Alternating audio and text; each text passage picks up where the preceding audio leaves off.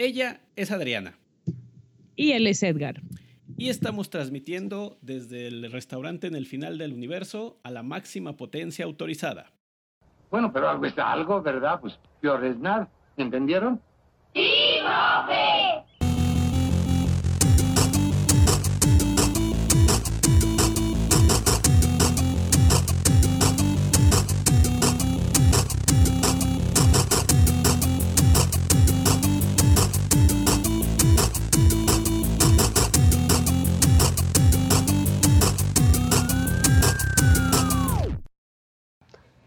Buenos días, buenas tardes, buenas noches a la hora que nos estén escuchando.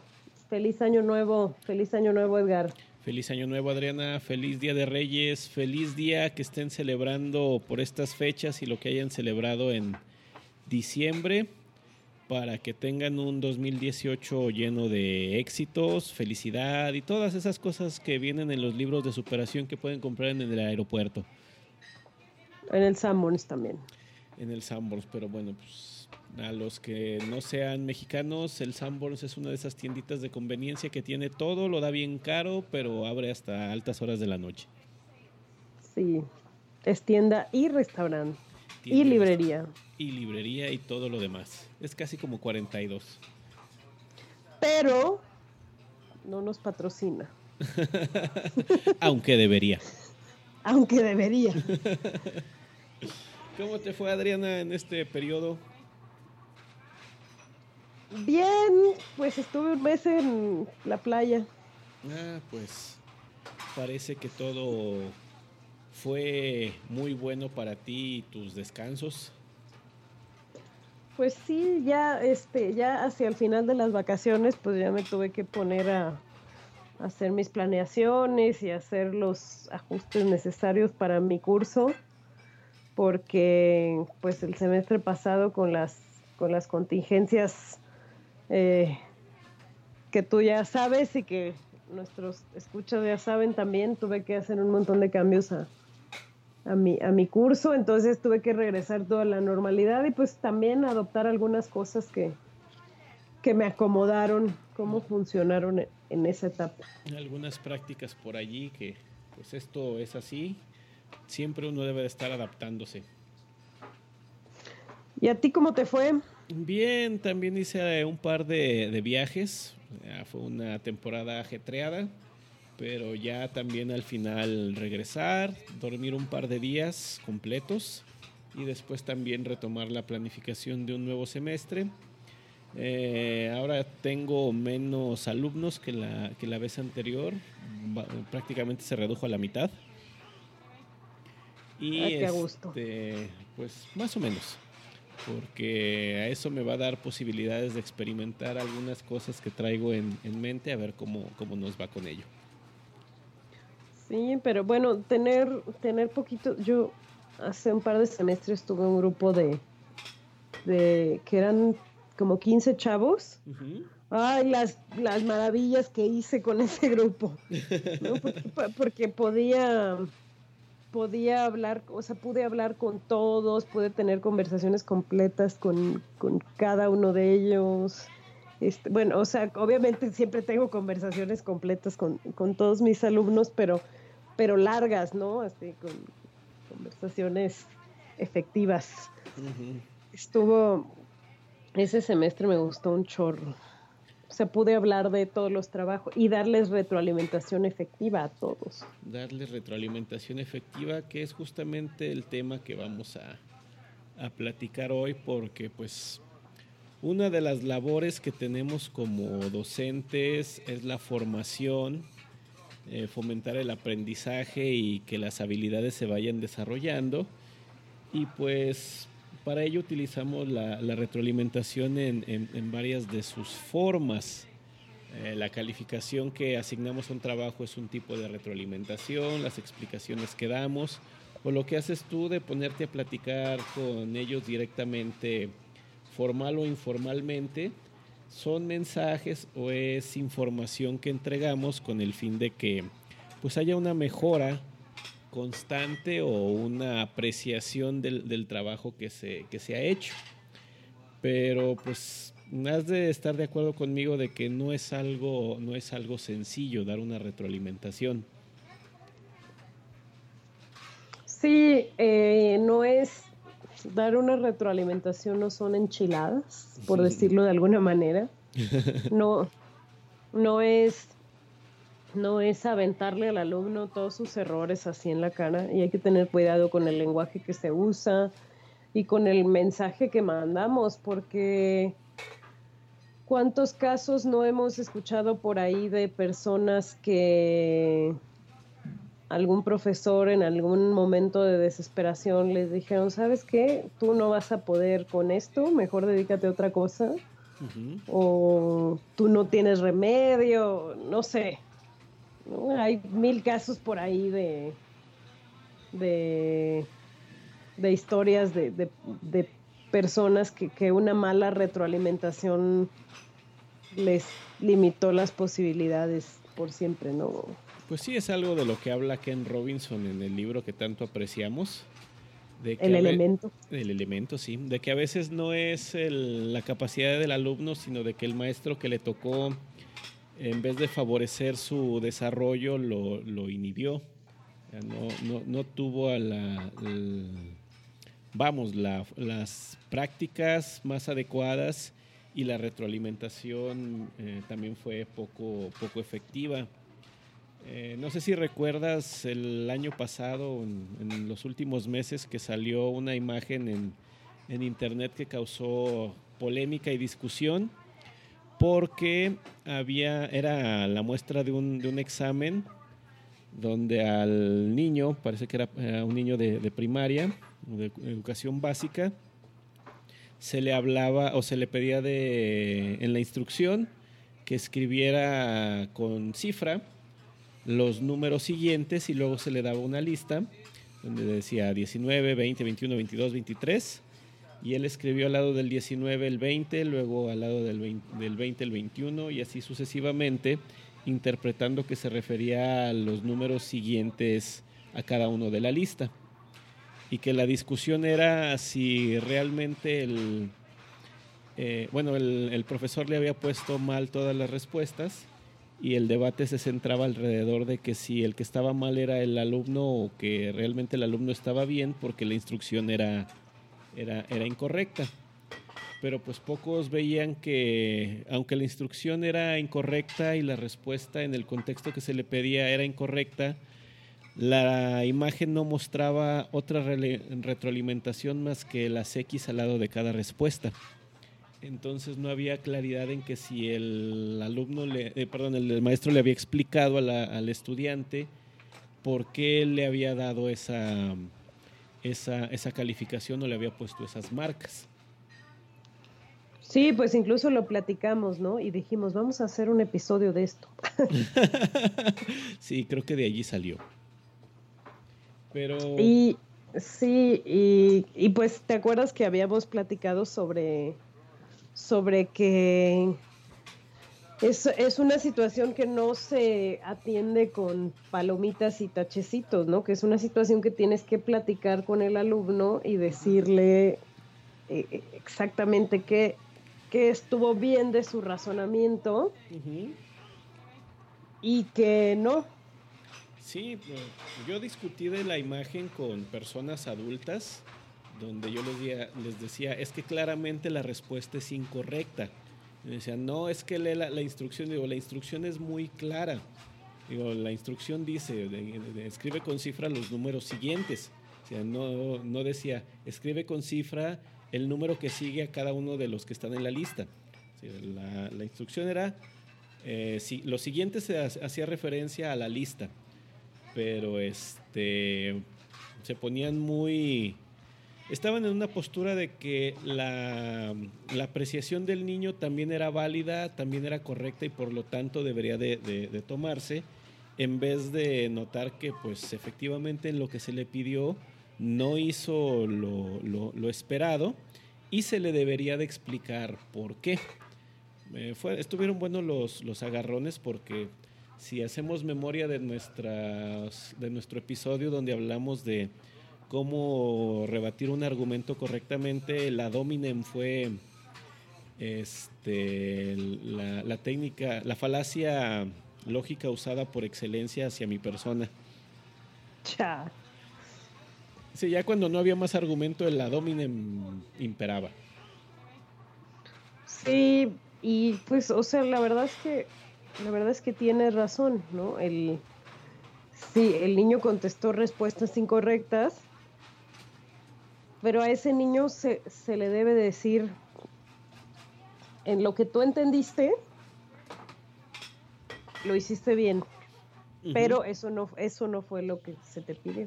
no fue lo que se te pidió por esta razón, porque mira, ahora en el español tienes que interpretarlo así, así y así. Sí. no, y, decir, y, también decirle como lo que tú hiciste es mucho más complejo que lo que se te había pedido. Y, eso, y eso está bien, o sea, tienes capacidad de, de, de seguir instrucciones complejas, ¿no? Porque tú seguiste dos pasos, pensar en la cifra, escribir la cifra y escribir la cifra siguiente. O sea, eso es, es para felicitar al niño, ¿no? Muy bien, ¿no? Puedes, puedes hacer cosas más complejas de las que te están pidiendo. Desgraciadamente... En este contexto no era lo, lo esperado. Pues sí, pero bueno, eso, eh, eso, es, eso es uno de los, de los muchos dilemas con los que nos topamos cuando, cuando estamos intentando dar retroalimentación efectiva. Y digo, si discutirlo o platicarlo con personas que aparentemente ya tienen el grado universitario y las calificaciones suficientes para sostener un, un debate pues ordenado y, bueno, uno se encuentra con dificultades de, ese tipo como las que te, les comento. Eh, ahora con estudiantes que apenas están aprendiendo, desarrollando habilidades y recibiendo este, retroalimentación es todavía más, más complicado porque la reacción a la retroalimentación también depende mucho de, la persona que la está recibiendo. Eh, sí, eso es verdad. Y ahí sale una vez más el compromiso de, conocer a nuestros alumnos, ¿no? De de pues acercarnos a ellos y saber más o menos cómo es su personalidad, cómo reaccionan ante ciertas cosas, cuáles son sus intereses y, y, pues darles retroalimentación de acuerdo a eso.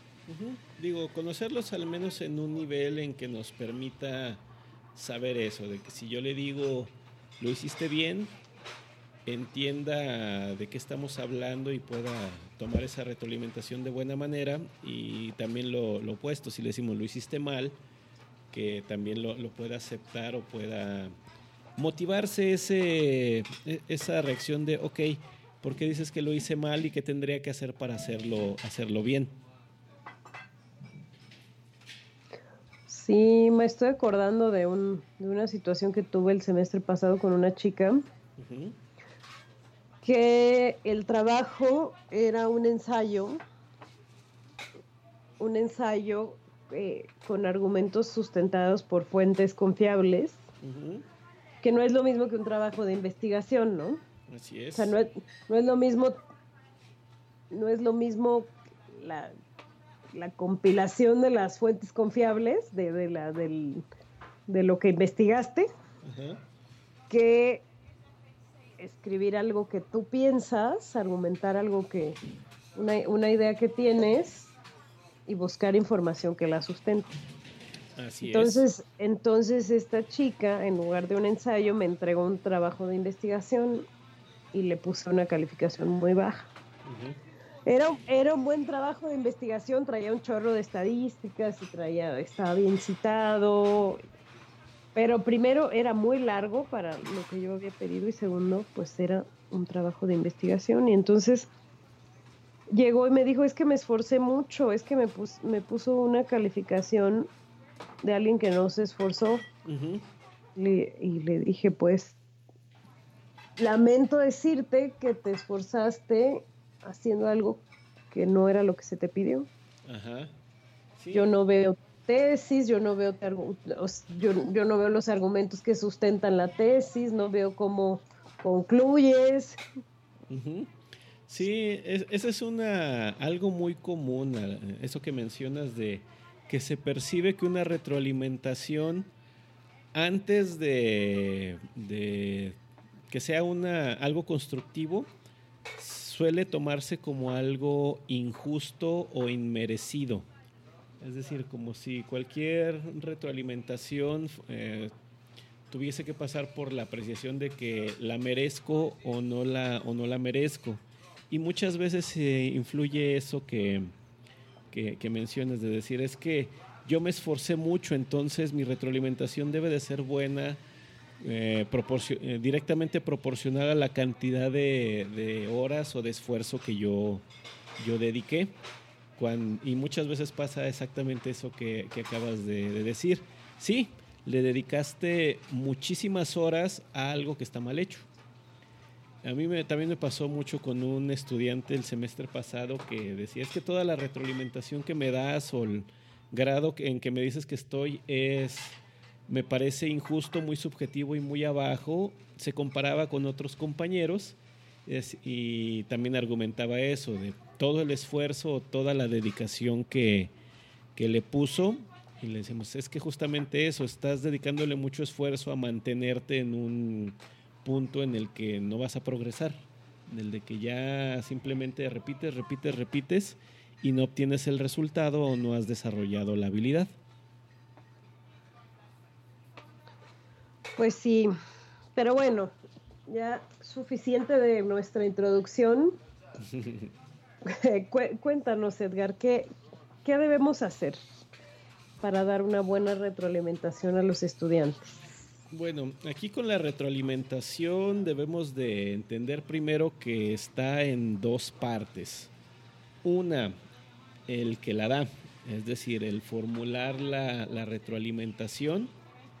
Y segundo, la recepción, cómo se toma esa, esa retroalimentación. Porque aunque en lo primero pongamos mucho, mucho esfuerzo, probablemente la recepción no sea la, que estamos esperando. Aún así debemos de incluir ciertas cosas o debemos de hacer em, como profesores debemos de formular una retroalimentación que nos ayude a después enseñarle al estudiante cómo, cómo tomarla. Eh, primero, pues, este, ¿qué debemos de incluir como, qué debemos de, poner en, una retroalimentación que vayamos a, dar? Primero, pues hay que identificar que hay tres tipos de, retroalimentación. Como le digo a mis alumnos, este, estas tres cosas son la primera, la segunda y la tercera. Lo cual yo sé no les sirve de ayuda si no les pongo nombre. bueno, la, hay tres tipos de retroalimentación. Una es de apreciación, en aquella donde damos un juicio, una, una observación, un reconocimiento, un crédito o un agradecimiento.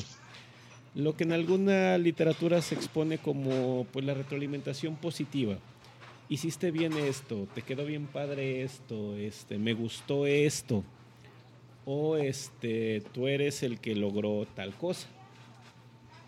Después está la retroalimentación de coaching, que es pues indicar qué es lo que puedes mejorar o qué es lo que necesitas mejorar de acuerdo a un objetivo que se está planteando.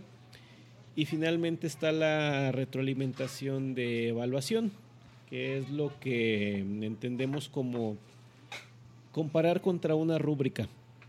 Si el trabajo debe de contener estos criterios o debe de cumplir con estos criterios. La retroalimentación de evaluación es cuántos de esos sí contiene, por qué y en qué grado. Entonces, primero debemos de entender que existen esas tres y que cada una tiene un efecto distinto eh, en, en el estudiante de acuerdo a cómo lo formulemos y de acuerdo a cuántos usemos. porque también dependiendo del profesor, este, a veces utilizará más un tipo de retroalimentación, es decir, tomará, por ejemplo, yo me baso más en el de, en el de coaching, donde le digo, mira, este, hay que mejorar en esto, o está esto y le falta esto. Y pocas veces incluyo la de, la de apreciación. O ¿Qué, gacho. Bueno, es que este. Es que tú no aprecias a nadie. Yo, yo, yo, odio a todas las criaturas del Señor. No, no es cierto. Eh, me cuesta trabajo. Me cuesta trabajo dar una, una retroalimentación de lo hiciste bien, sin que suene poco, digo, sin que lo interpreten como que nada más me está adorando la píldora o quiere eh, suavizar todo el trancazo que viene después. Y pues habrá algunos otros que confíen más en la evaluación, como el caso que estábamos diciendo al principio es, ¿está bien o está mal? Porque está bien o está mal. Sí, pero bueno, tú y yo sabemos que hay veces en que las situaciones van más allá de está bien o está mal. Y que, y que, ir más allá, ir, ir a ese más allá, pues es, es lo que realmente hace aprender a los alumnos, ¿no? Así es. Y bueno, eh, de los tres tipos de retroalimentación, no hay uno que sea mejor que, que el otro. Es decir, no es concentrarse en utiliza más la de coaching porque esa es la que acaba formando a, los estudiantes o prefiere la de apreciación porque eso les va a fortalecer la autoestima y a relajarlos para que reciban eh, los demás comentarios o centrarte nada más en que la rúbrica es la regla y ya. Mezclarlos puede funcionar pero eh, lo primero que debemos de hacer es escoger qué, sería más, más eficiente o escoger un tipo de acuerdo al trabajo que se va a, evaluar. Porque no es lo mismo evaluar un examen que un laboratorio, que un ejercicio, que una tarea. Y este, también nosotros debemos tener bien claro cuál es la razón de ser o qué esperamos con el trabajo que le estamos pidiendo que haga el, eh, el estudiante. Entonces, de esa manera decir, mira, vas a tener esta tarea que es, en, mi caso, resolver un problema de, programación y la retroalimentación que vas a, a, recibir es de este tipo porque estamos buscando que hagas esto. Aquí vienen algunas preguntas que les pueden servir de, guía. Por ejemplo, si quieres usar la de apreciación, es si, eh, si vamos a hablar de éxito o eh, em, mm, ¿cómo se le llama eso? De que tu estima crezca, de, afirmación, de... Mm, mm. Eh, pues eso, que tu, que tu autoestima mejore. Sí, si el, si, el, objetivo del trabajo es, eh, es eso de, de el éxito, el fracaso o, resaltar algo, entonces decirles, mira, aquí vas a tener retroalimentación del tipo de apreciación. Si es algo relacionado con desarrollo de habilidades o de conocimiento, pues algo como coaching eh, eh, retroalimentación de tipo de coaching ayuda a responder cosas como cómo se puede expandir o mejorar el conocimiento, cuáles habilidades necesitan mejora, eh, dónde necesita enfocar más el, esfuerzo, sobre todo en, en, ejercicios complejos, decirle, mira, pues realizaste bien todo esto, pero aquí justo en esta parte tienes más dificultades, entonces te sugiero que leas, que veas, que hagas esto o que realices una repetición de ejercicios aquí o acá. Y bueno, en la devaluación no concentrarse nada más de decir en tuviste 80, tienes 8, tienes una A, tienes una F, sino de que se le dé un, seguimiento de, mira, esto estuvo bien o necesitas mantener esto para continuar con una calificación así, o debes de mejorar esto porque no cumpliste con esto, estos criterios. Y bueno, este, otra cosa en cómo nos concentramos en el lenguaje, qué deberíamos de, de, decir. Por ejemplo, eres, ¿Mm? eres un inútil. ¿Para yo creo que si el reglamento de la escuela lo, lo permite, a lo mejor se pudiese usar. Ay, no.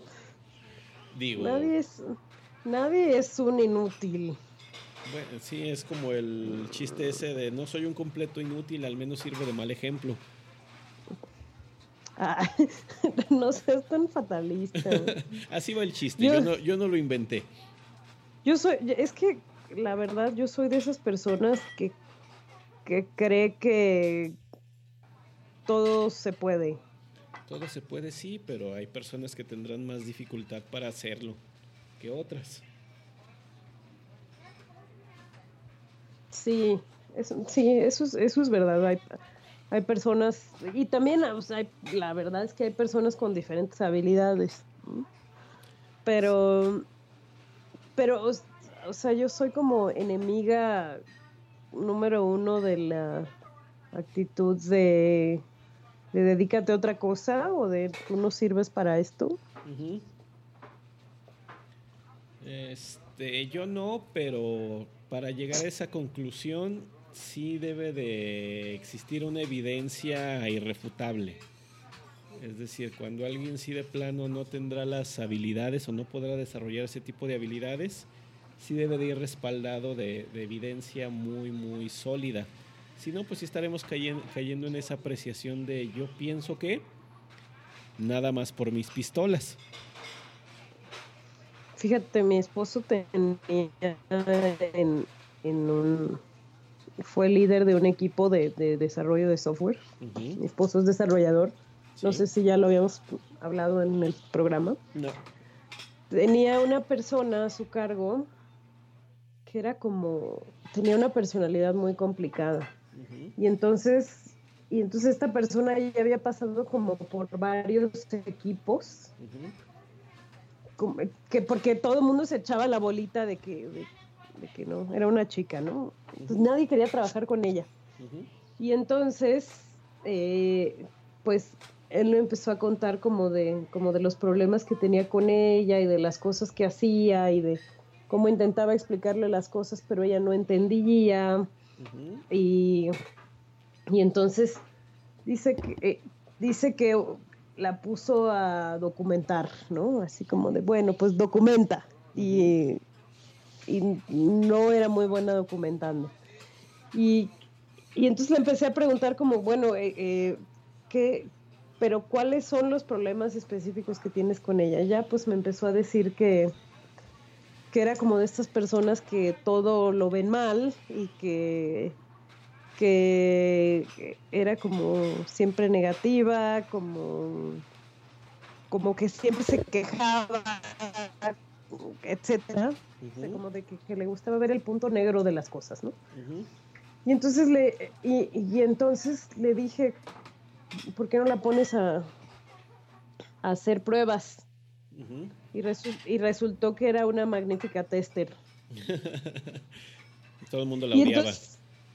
Y entonces estaba súper contento ya después porque, porque en verdad era muy buena probando cosas, porque tenía como esa habilidad de, encontrar siempre lo que estaba mal en todo, ¿no?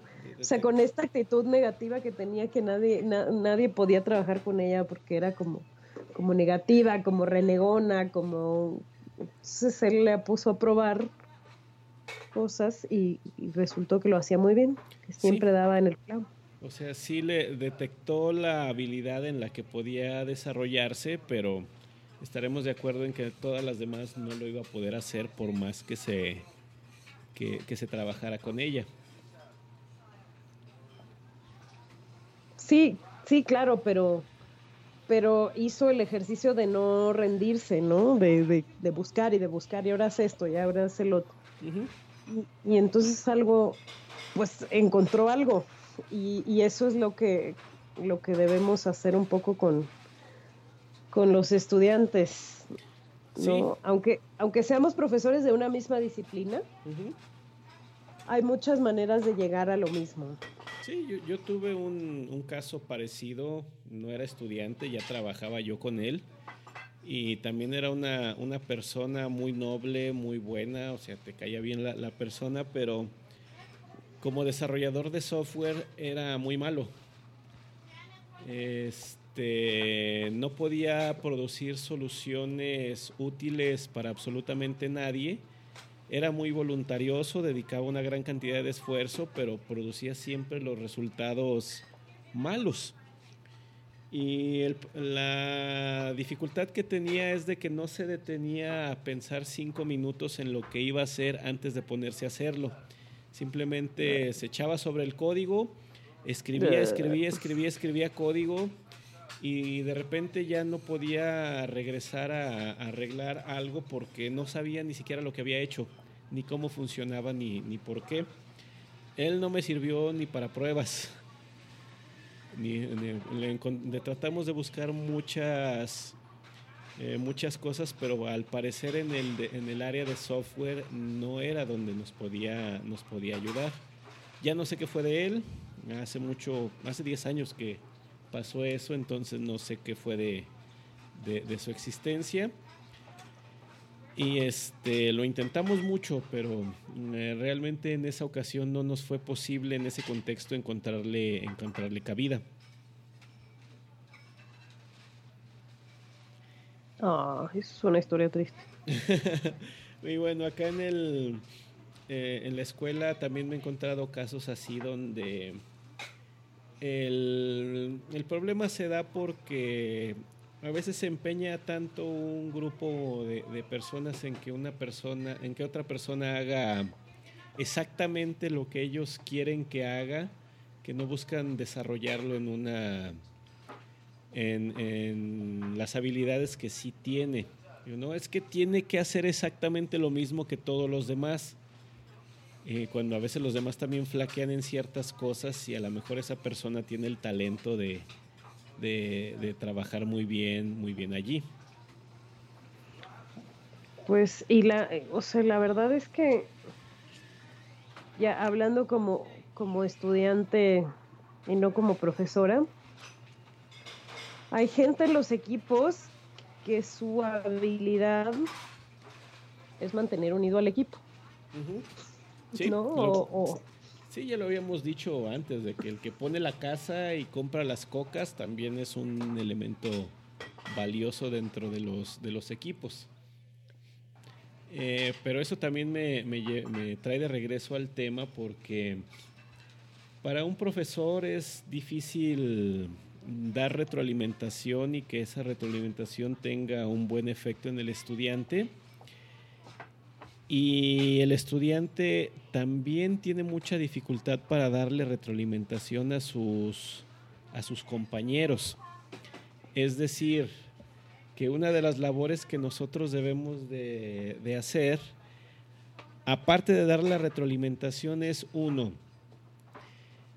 lograr que el estudiante reaccione de buena manera a la retroalimentación y segundo, de que también sean mm, buenos o que también desarrollen la habilidad de dar una retroalimentación efectiva. Digo, lo hablamos en el, en el programa anterior cuando mencionamos lo de las evaluaciones a profesores, donde los, los, alumnos a veces se ensañan o dan una retroalimentación que, que no es útil, como esa de todo estuvo muy bonito, este eh, estoy muy feliz y también el caso contrario donde dicen todo fue horrible, no me gustó nada, qué, qué mal profesor. Es el peor profesor que he tenido en mi vida. Es el peor profesor que he tenido en mi vida. Me confesaron al principio de este semestre de que sí tuve un conjunto de alumnos el semestre pasado que se pusieron de acuerdo para causarme algo negativo en las, en las evaluaciones del semestre pasado. ¿Neta? Ajá. Digo, mira. Los que, los que reprobaste. Entre varios, varios, varios lo, hicieron. Digo, mira, este, parece que sí tienen habilidades de ponerse de acuerdo y trabajar juntos. Eso me alegró. Pues sí. o sea, costillas de uno, pero está bien. Sí, vaya, sí logré algo. de una, de una manera bizarra lo lograste. Muy bien, felicidades. Muchas gracias. Este, bueno, pasando a cómo lograr que un estudiante tenga una buena reacción o que tenga una interpretación adecuada de la, de, la retroalimentación, porque a veces cometemos un, un error que es empeñarnos en empujar la retroalimentación así como con retacársela hasta que nosotros creemos que ya la, ya la entendió. A mí me pasa seguido, de que doy una retroalimentación, recibo la respuesta y digo, no, no la has entendido, la vuelvo a dar ahora con mayor energía o con mayor, este, como decimos acá, enjundia. y el efecto sigue siendo de que no se recibe o no se interpreta y logra el objetivo que, busco. Eh, eso es porque a veces no trabajamos en desarrollar que el estudiante pues reciba una, buena retroalimentación o que digo que la, que la reciba de buena, de buena manera. Eh, estamos basando esto que de lo que les hablamos hoy en un libro, se llama eh, Thanks for the Feedback, gracias por la retroalimentación de Douglas Stone y Sheila Hinn. Se escribe H-E-N.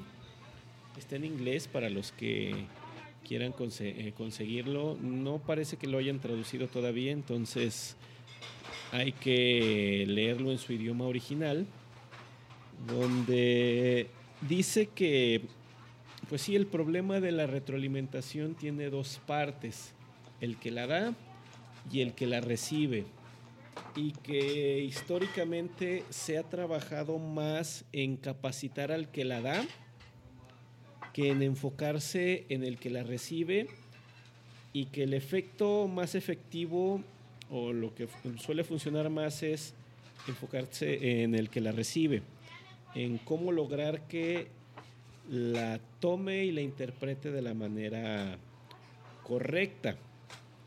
Eh, dice aquí que hacen, hicieron estudios con las mismas personas viendo cómo reaccionaba retroalimentación en diferentes contextos. Aquí hablan mucho de estudiantes que tenían a su vez una actividad como hacer un deporte y las clases. Y dicen, extrañamente veíamos que en su ámbito deportivo la mayoría de la retroalimentación la tomaban bien y no reaccionaban igual en el salón de clases. Generalmente tomaban la retroalimentación de, en el salón de mala manera. Entonces dice aquí, ¿cómo, cómo este, facilitas que un estudiante en el salón de clases eh, tome la, retroalimentación bien? Y que aquí hacen el símil con un estudiante de, de básquetbol, dicen, en la cancha toda retroalimentación que se le daba la tomaba muy bien y en el salón no. Aunque era el mismo tipo de retroalimentación, en, uno funcionaba bien y en el, en el otro la tomaba como algo negativo. Y dice, para que esto funcione es, primero, facilita o haz que el estudiante reflexione en sus, en sus reacciones ante la retroalimentación en los dos contextos. ¿Qué es diferente en la cancha de básquetbol que a ti te hace que, lo, reacciones bien contra lo que hace en, el, salón de clase que hace que tú reacciones de la manera opuesta?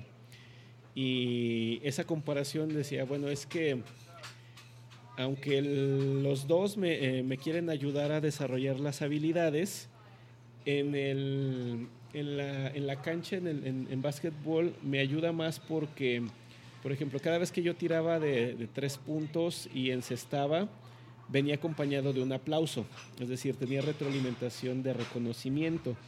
Y eso a la larga me facilitaba que cuando me dijera, bueno, tienes que mejorar tu técnica así y así, yo lo aceptara como que, ah, sí, este, eso me va, me, va a ayudar.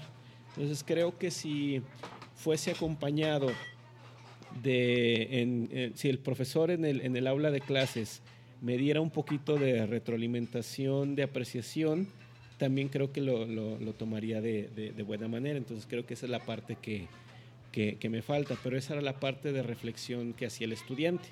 No era de, de nada más, no la, no la acepto porque no la quiero aceptar y ya.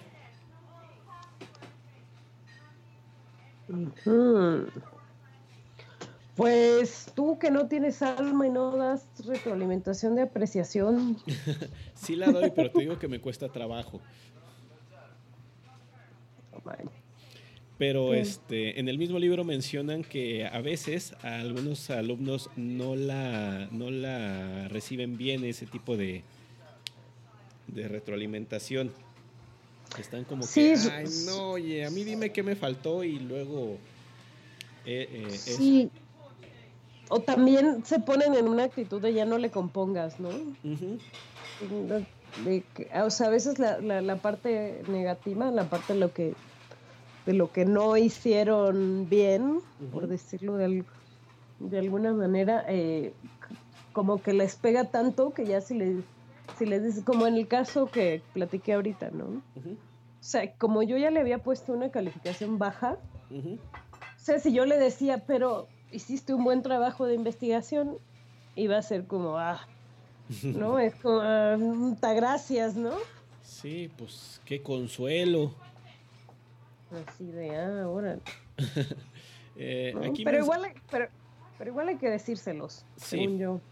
Aquí este, mencionan que, que, en esos casos, antes de uno ser el que toma la...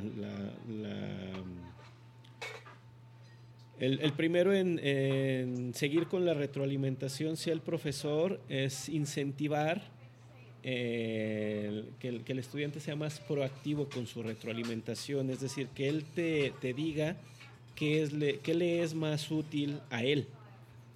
Antes de, decir, de insistir en, en, la apreciación o en el coaching o en la evaluación, abrir ese espacio para que te diga, ok, ya te dije esto yo a ti y tuviste esta reacción. Entonces, haz la reflexión sobre eso y ayúdame a, a, que me digas, ok, ¿qué mensajes o de qué forma a ti te ayudaría más para este, aceptar lo, que se te dice y buscar las oportunidades de mejora que tienes o lo, que vas a, corregir? que no sea una insistencia solamente del, del, profesor, de que el alumno tome esa, e, esa actitud más proactiva para, para, para facilitarle pues su retroalimentación. Sí, lo que en lo que no debemos de caer,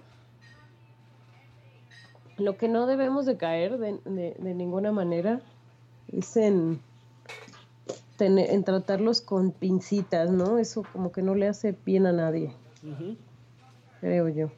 Sí, eh, decir lo que está mal está mal pero este, la forma en que recibe ese mensaje de está mal y cómo mejorar sí es una algo que hay que, eh, hay que facilitarle, decirle, oye, mira, es que lo que está mal está mal, pero ayúdame a darte la, a decirte de forma que te ayude a ti a que puedas mejorar eso y a que entiendas por qué lo que está mal está mal.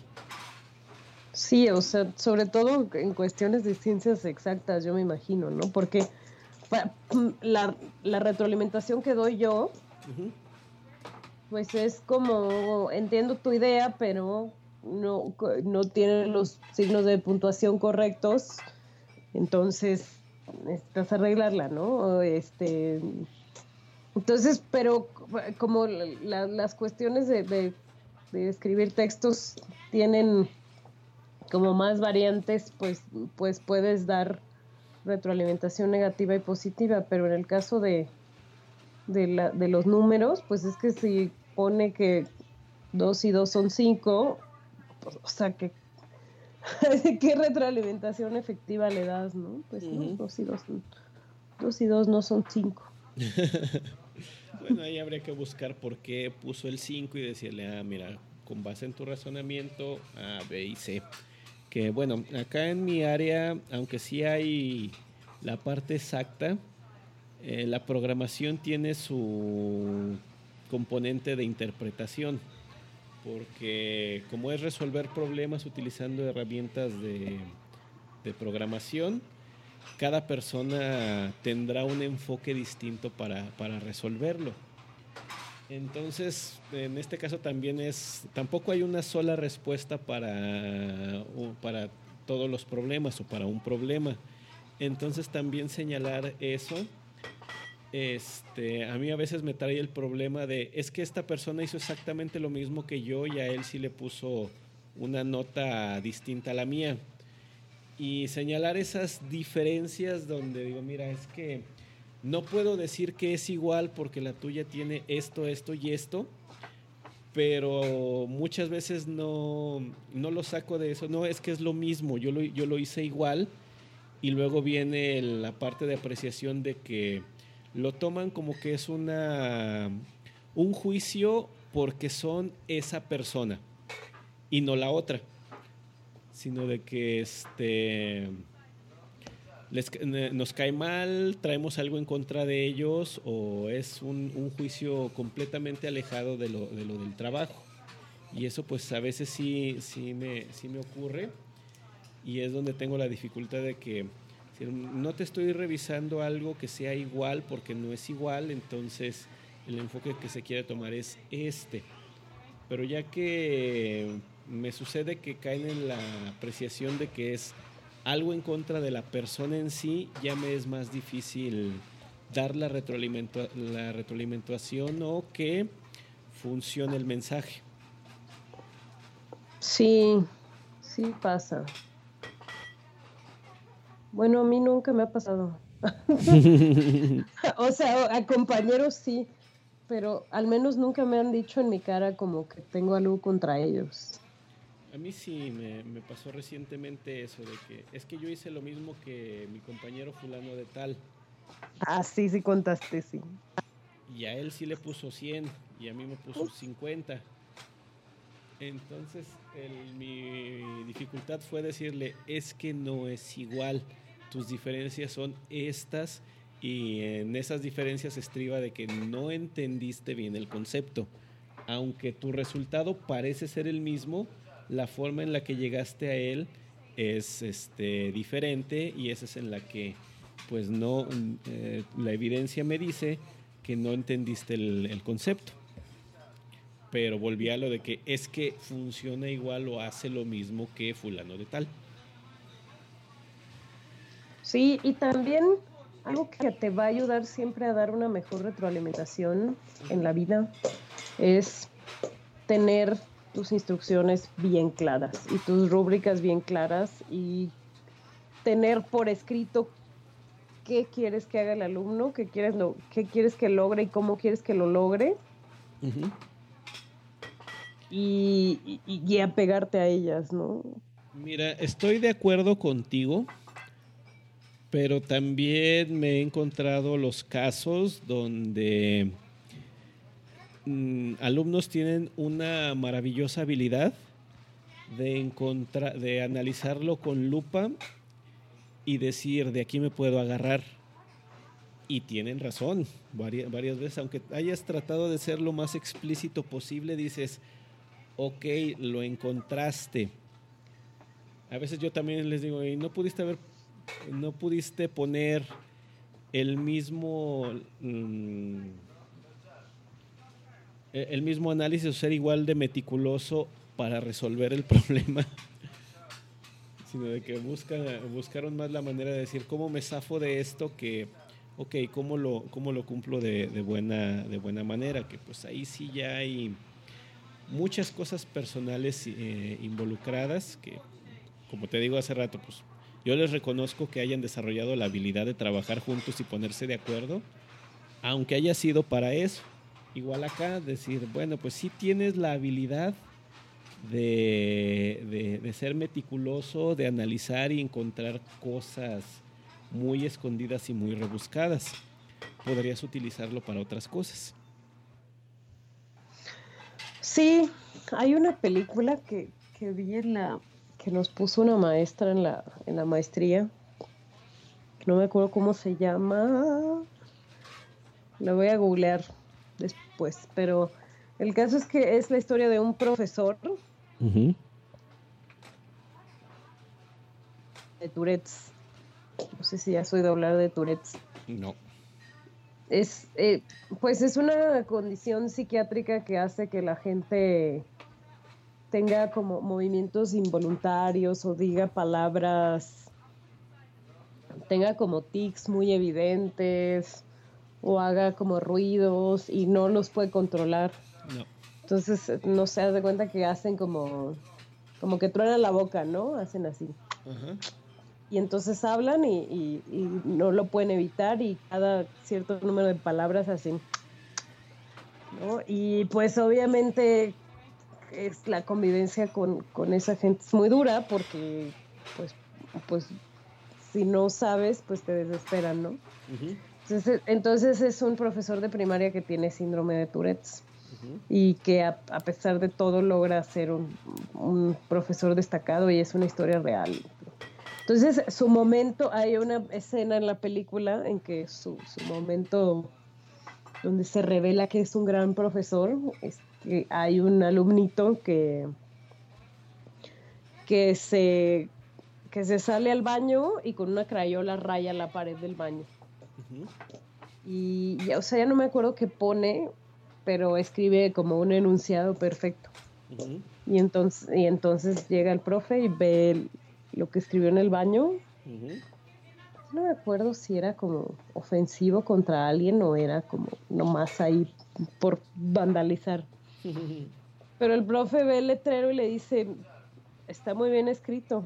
O sea, que, le dice, lo escribiste sin faltas de ortografía, muy bien, pero dañar la propiedad de la escuela este, es una falta del reglamento y te voy a tener que castigar, ¿no? ya le pone su castigo ahí de, de escuela gringa, su escuela gringa, ¿no? Pero es esa, ya sabes que hay una escena donde en todas estas películas centrales donde como que se revela que, que el, héroe en verdad es muy talentoso para lo que hace. Entonces es esa escena, que en lugar de regañar al niño por rayar la pared, pues le dice como, ah, mira, qué bien escribiste.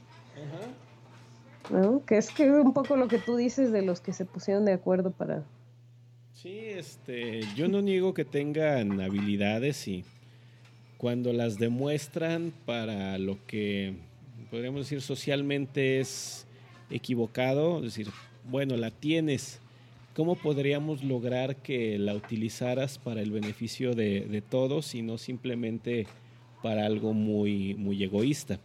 Que es finalmente para lo que queremos este, dar la, la retroalimentación, para decir, vamos a ayudarte a formarte como un elemento que ayude a todos y no nada más a ti mismo. Sí, sí, y, qué importante, o sea, en verdad que, qué importante es esto, y como que todos los profesores deberíamos estar en el mismo canal de esto, porque, o sea, ¿cómo va uno en la vida conociendo personas que son muy talentosas, pero la escuela no se les dio? O sea, gente, que tiene como, como habilidades, no sé, para ser vendedor o, para, no sé, cualquier cosa que te venga a la mente, ¿no? Pero que en la escuela les iba súper mal, que era como, ah, pero, como dicen las abuelitas, pero era bien burro para la escuela. Así como, míralo, míralo, tiene su negocio y le va súper bien y lo que tú quieras, pero para la escuela era burrísimo. Era burrísimo. No, que es como o sea, no hubo un solo profesor en esa escuela en, esas escuelas que supiera explotar esas habilidades que, que desarrolló de adulto. Son muchísimos casos pues, que, que uno va conociendo en la vida. Todos tenemos al menos dos o tres conocidos que, son que están en esa situación, ¿no? Unos con muchos trabajos se titularon, otros no se titularon. Otros habrán acabado la prepa o la secundaria y dijeron ya no más. y, pues son gente exitosa que le va bien y que, que no tuvo un solo profesor en, su formación que, que le viera sus habilidades. Eh, que mira, yo ahí lo, he observado eh, en el comportamiento de, estudiantes cuando hacen algo que socialmente, escolarmente y moralmente está, es equivocado. Yo lo que me pregunto es, ¿por qué lo está haciendo? O sea, ¿cuál es el objetivo que él está persiguiendo que lo lleva a flexibilizar tanto su código de ética? que se que eh, usa esas habilidades que evidentemente tiene para hacer eso. Y algo que me he encontrado es que el objetivo que uno les plantea y el objetivo que ellos tienen van por lados diferentes. Te lo pongo con el ejemplo siguiente. Eh, yo me he encontrado con alumnos que copian o que, que buscan replicar un, trabajo que les permita acceder a una calificación alta porque les preocupa mantener la beca o porque si no tienen cierto promedio la, eh, les condicionan la beca o la, o la pierden. O les, o, sí, o, lo, o, lo, sacan de algún equipo deportivo. de que pues este, le digo, oye, entonces tu objetivo es, en vez de aprender, es mantener la beca. Digo, porque si nada más vienes a, mantener la beca, entonces estamos haciendo el trabajo equivocado y no vamos a, a, trabajar bien. Entonces digo, este, creo que lo que tenemos que alinear es esto. Si logramos esto, como consecuencia natural vas a mantener un alto promedio, vas a tener tu beca y vas a tener acceso a, más cosas, pero creo que si no se, no se logra detectar eso, si el profesor es el que no, no detecta eso, decir es que no estamos persiguiendo los mismos objetivos o lo estamos persiguiendo de manera distinta o yo no me había dado cuenta que tú tenías como prioridad eso en lugar de, de, esto otro. Digo, porque cuando están en eso, le digo, es que yo debo de mantener mi beca. Y eh, decirle, sí, y la manera en que tú la vas a mantener es si te enfocas en esto. No en si la mantienes por el simple hecho de mantenerlo, que eso ya te puede orillar a hacer cosas pues moralmente y éticamente cuestionables. Sí, claro.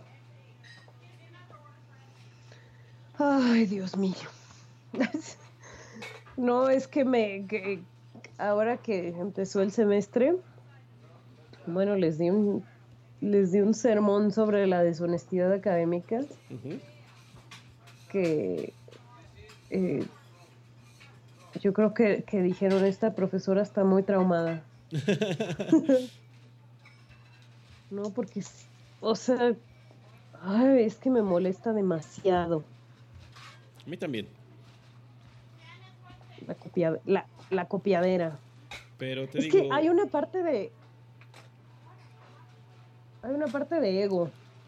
Sí, te digo, te digo que tiene que ver con, eso, de que el, objetivo está mm, desviado de alguna manera y que la prioridad se entiende de otra. Yo sé que hay un montón de, presión por los mensajes que se, que se dan.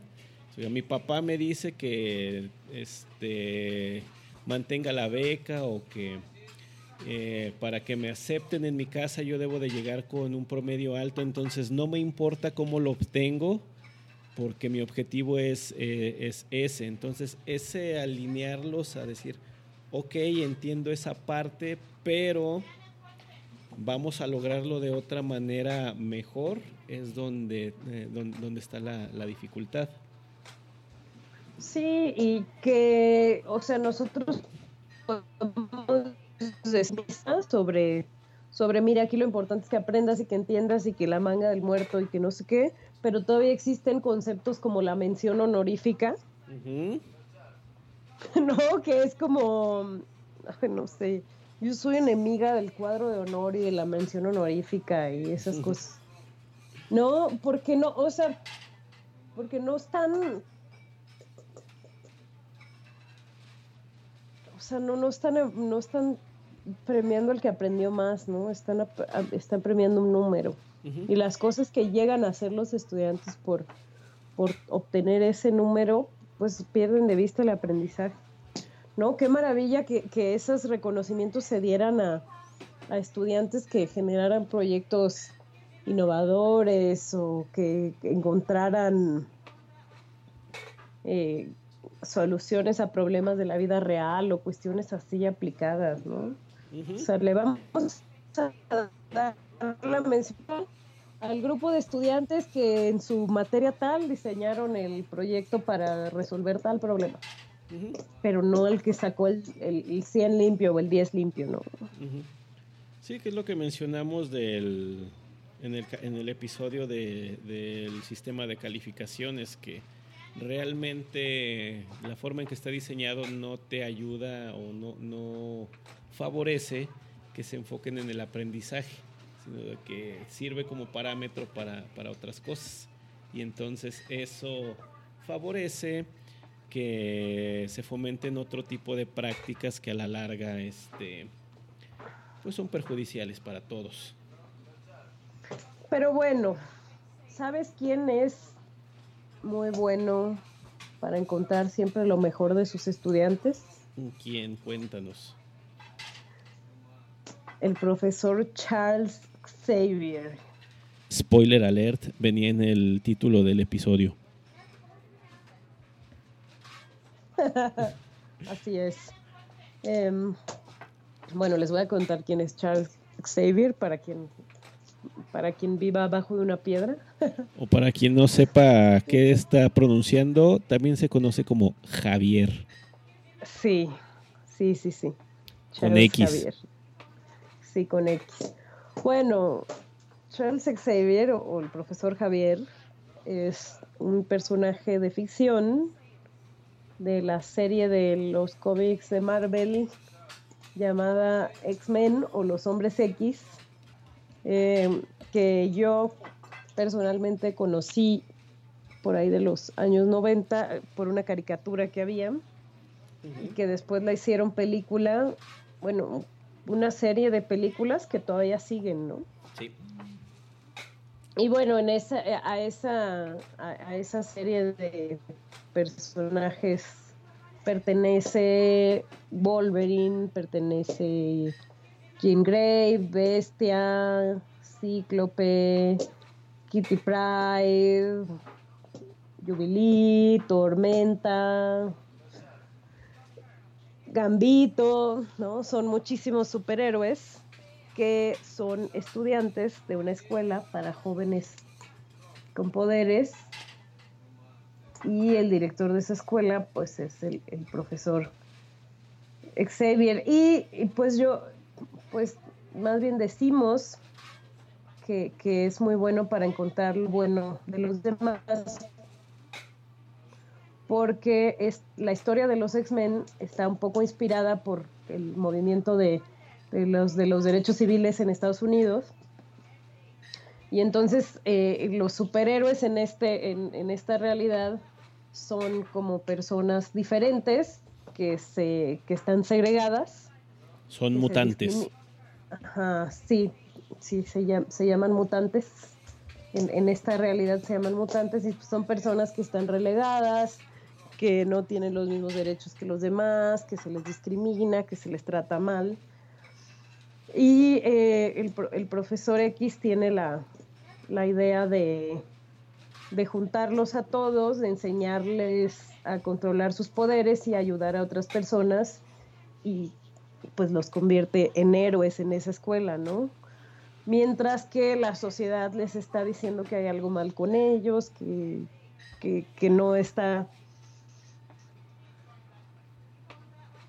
que son como un estorbo, que no sirven para nada, el, profesor los junta, va por el mundo reclutando mutantes los alberga en, su escuela y, los ayuda. Sí, pues este va la, en la cultura del miedo, donde pues reflejan muy bien de que los humanos normales perciben a alguien distinto y en vez de mm, ver cómo lo integran, automáticamente lo atacan, solamente porque son distintos. Que eso no pasa en la vida real, nomás pasa en los cómics. no, también pasa en la, en, la, en la vida real, pero aquí lo importante es eh, lo que mencionas, de que el profesor los reúne y su enfoque es en ayudarles a desarrollar sus habilidades. Sí, ¿no? Y bueno, la primera película de X-Men que se hizo por ahí del 97, 98, eh, pues esta película empieza con, con la, cuando Wolverine se une a los X-Men por, primera vez. Y Wolverine pues es, una, es un mutante muy viejo, ¿no? Que, que, por, lo que por lo que se entiende, bueno, ya después tuvimos las películas de los orígenes de Wolverine y todo, pero para cuando salió esta película pues no sabíamos mucho más, más que la gente que leía los cómics, pero vamos a, a mantenerlos, sí, sí, vamos a mantener los cómics a, un lado y, orientarnos nada más a las películas porque es como meternos demasiado en la madriguera del conejo. Pero eh, Wolverine pues es un mutante viejo, es una persona que, que lo último que quiere es como ir a la escuelita y aún así el profesor X lo recibe, lo trata bien, lo, hace ver sus propias cosas buenas. Y lo reta también. Sí, sí. Claro, el profesor X lee la mente, ¿no? Entonces, ¿qué, qué más retroalimentación efectiva puedes dar que si lees la mente? Que es lo que quisiéramos todos, poder tener la habilidad de leerle la mente a los alumnos y decir, ya sé cómo te voy a decir las cosas. Digo, ayuda, pero aún así teniendo ese poder hay que saber usarlo. Sí, sí. Con gran poder viene gran responsabilidad. Y sí, el, ya, ya, van como tres episodios que no lo decíamos. Eh, que bueno, aún teniendo esa, esa habilidad, este, saber usarla y principalmente eso, de que los enfoca en decir nosotros somos personas con habilidades, entonces vamos a aprender a usar esas habilidades y vamos a hacer un uso bueno de, ellas, porque como en la mayoría de las historias de este tipo, hay los mutantes que quieren ayudar y los mutantes que tienen fines un poco más egoístas. Que además está también, está también armada la, premisa de, los X-Men que los mutantes malos, por decirlo de alguna manera, los que dices que tienen intereses más egoístas, ni siquiera es porque, ni siquiera es porque sean como malos, malos, ¿no? Sino que, sino que no tuvieron la misma guía que los otros y entonces están como, pues si los humanos siempre me han tratado mal, por, o sea, los no mutantes siempre me han tratado mal, porque yo los voy a tratar bien a ellos, ¿no? se, amuelen.